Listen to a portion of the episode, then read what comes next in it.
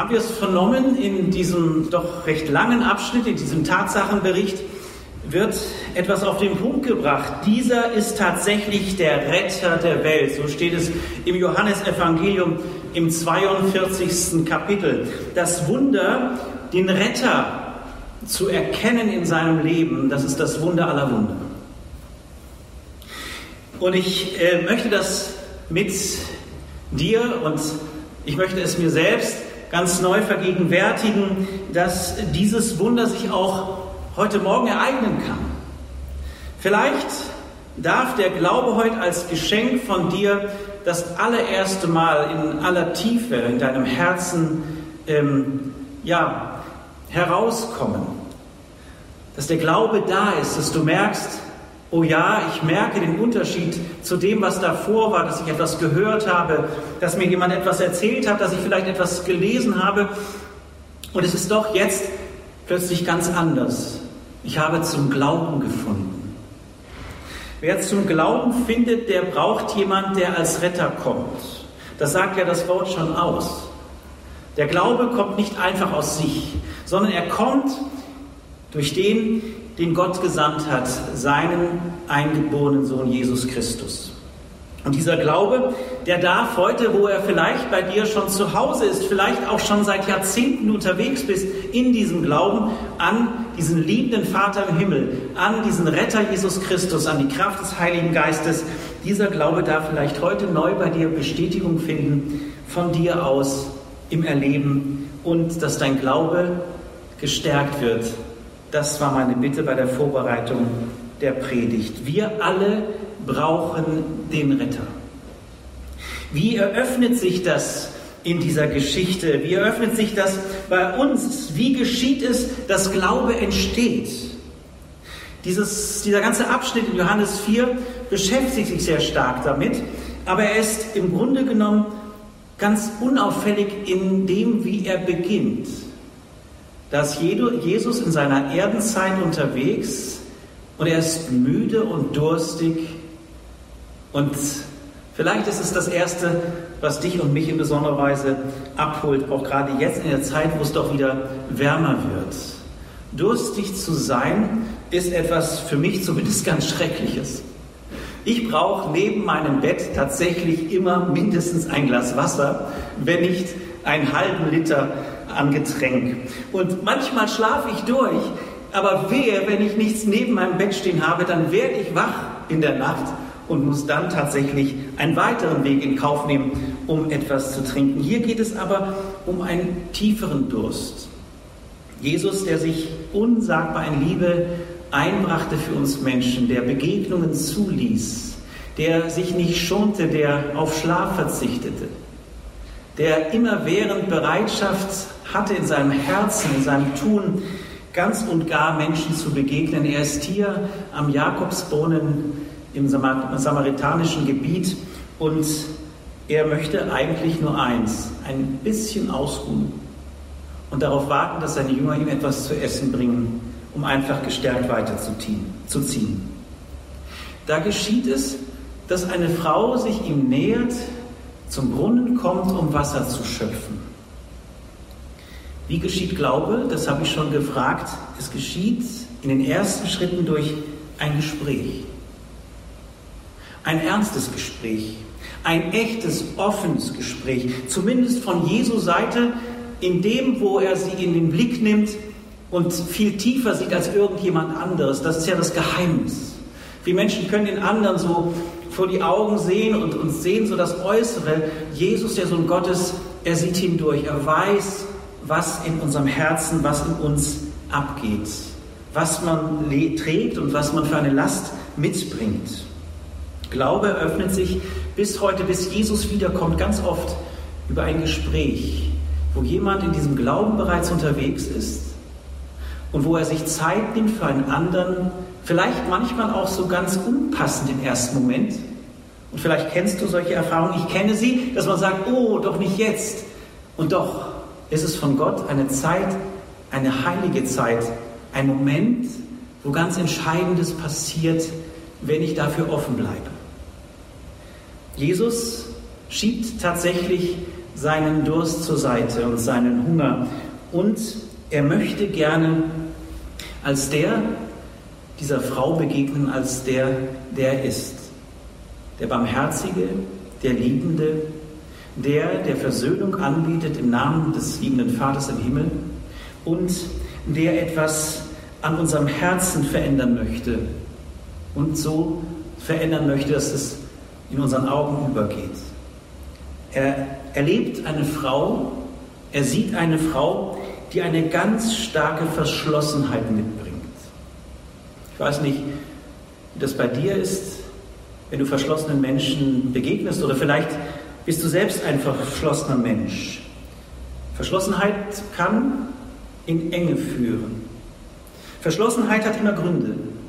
Aber eins ist klar, wer sehr verschlossen lebt, baut sich seine eigenen Spielregeln sehr stark auf, ist förmlich darauf angewiesen und der Spielraum des Lebens kann auch eng werden.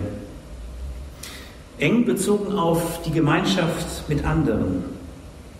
Eng werden vielleicht auf, wie es bei dieser Frau war, es wird in diesem Text ja sehr deutlich, auf die Religiosität. Es gibt Menschen, die sehr eng religiös unterwegs sind. Aber es kann auch eng werden in Bezug auf die Vergangenheit, die diese Frau in diese Verschlossenheit wohl geführt hat. Diese Vergangenheit trägst du ja mit dir, so wie ich sie auch mit mir trage. Unsere Vergangenheit ist nicht einfach auszulöschen.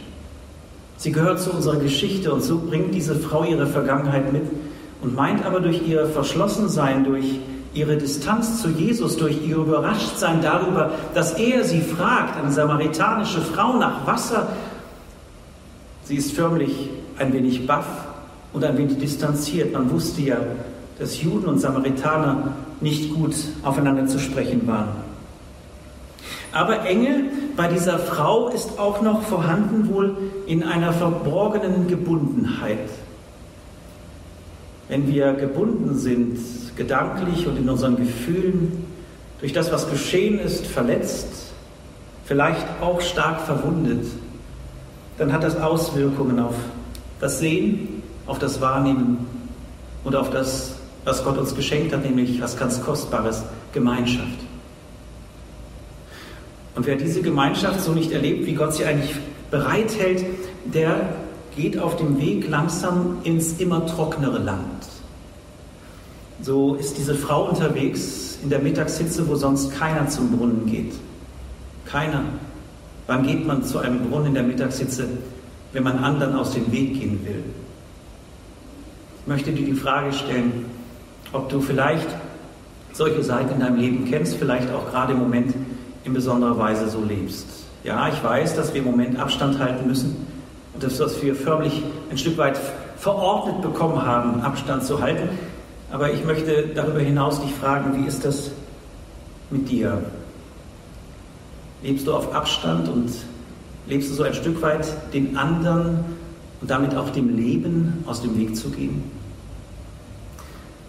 Ich habe es vorhin schon gesagt, da Gott ein Gott ist, der in Jesus Christus seine Liebe gezeigt hat, Gott selbst sichtbar wurde durch Jesus tun und Jesu ist ja der, der die Dinge auf den Punkt bringt, eröffnet sich etwas. Er möchte dieser Frau eine Gabe öffnen. Und er nutzt dieses Bild des Wassers, des Schöpfens, was sie erst einmal gar nicht übertragen kann, was sie natürlich, so wie es mir auch, dir auch, uns auch gehen würde, gar nicht anders verstehen kann, als wie meinst du das, du hast doch gar kein Gefäß. Nein, er meint eine Gabe, die zu einer Quelle werden kann. Er meint wirklich lebendigen Glauben auf Hoffnung und in Hoffnung. Eine Lebenswende, eine Lebensperspektive, die eine ganz andere ist. Eine Quelle in ihr, die jetzt zur Quelle wird, die sogar übersprudelt und fließt sogar Platz und Fläche und ja etwas lässt für andere. Wasser also als Bild eines lebendigen Glaubens. So macht sich Jesus vorsichtig auf den Weg und er zeigt, was lebendiger Glaube eröffnet. Es eröffnet zuallererst die Ansprache Gottes. Wie ist diese Ansprache Gottes in Jesus als Sohn Gottes, als Repräsentant, als der, der sichtbar werden lässt, wer Gott ist? Es ist einladend. Wenn ich mit Menschen rede, dann ist es äh, interessant. Es gibt Menschen, die können einladen, dir ein Gespräch eröffnen.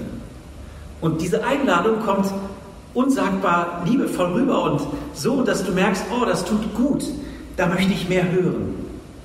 So wird diese Frau durch dieses Einladende, was Jesus eröffnet, tatsächlich weich und sie legt nach und nach Verschlossenheit und Verhärtungen und damit auch Vergangenheit und Geschichte ab.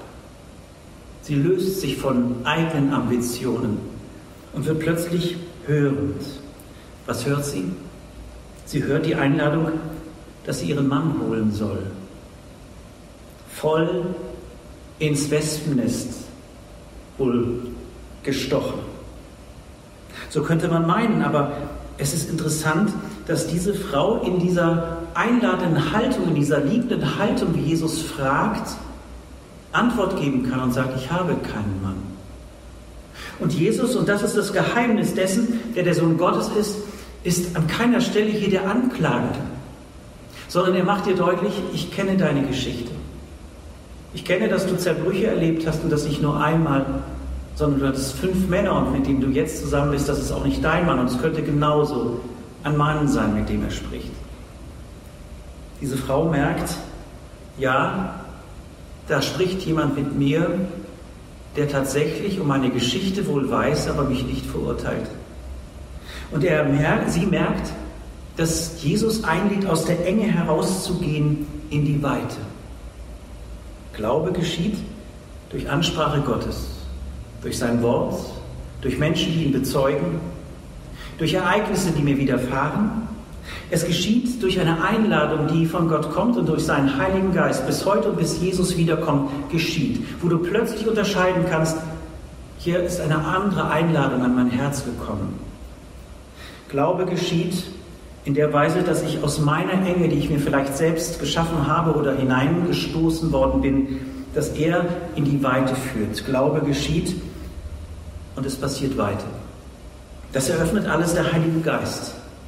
Und das eröffnet, so sagt es diese Geschichte, so sagt es dieser Bericht, es eröffnet die Möglichkeit, wahre Anbetung zu erleben. Weg von religiösen Zeremonien zu hin zu dieser wahren Anbetung und Geist und der Wahrheit. Jesus teilt seine Würde der Wahrheit mit uns, mit dir. Er schenkt uns eine Würde und eine Liebe, und er schenkt uns eine bleibende Aufmerksamkeit. Wir wissen, wir kommen gerade von Christi Himmelfahrt, dass Jesus uns vertritt beim Vater. Es bleibt auf uns eine liebende Aufmerksamkeit von ihm.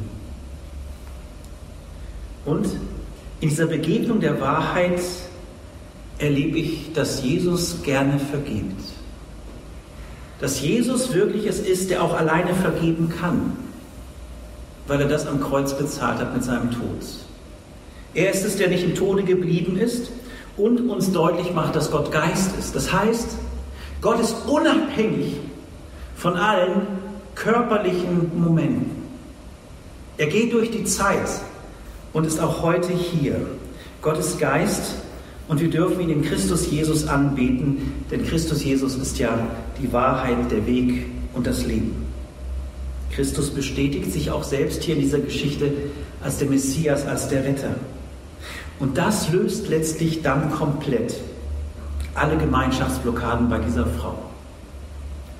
Sie kann ihren Krug fallen lassen. Sie vergisst auch ihren Durst, weswegen sie ja gekommen ist. Sie lässt somit das, was sie bisher selbst getragen hat, los. Und sie merkt, dass sie ein neues Ansehen und eine neue Stimme zurückgeschenkt bekommen hat.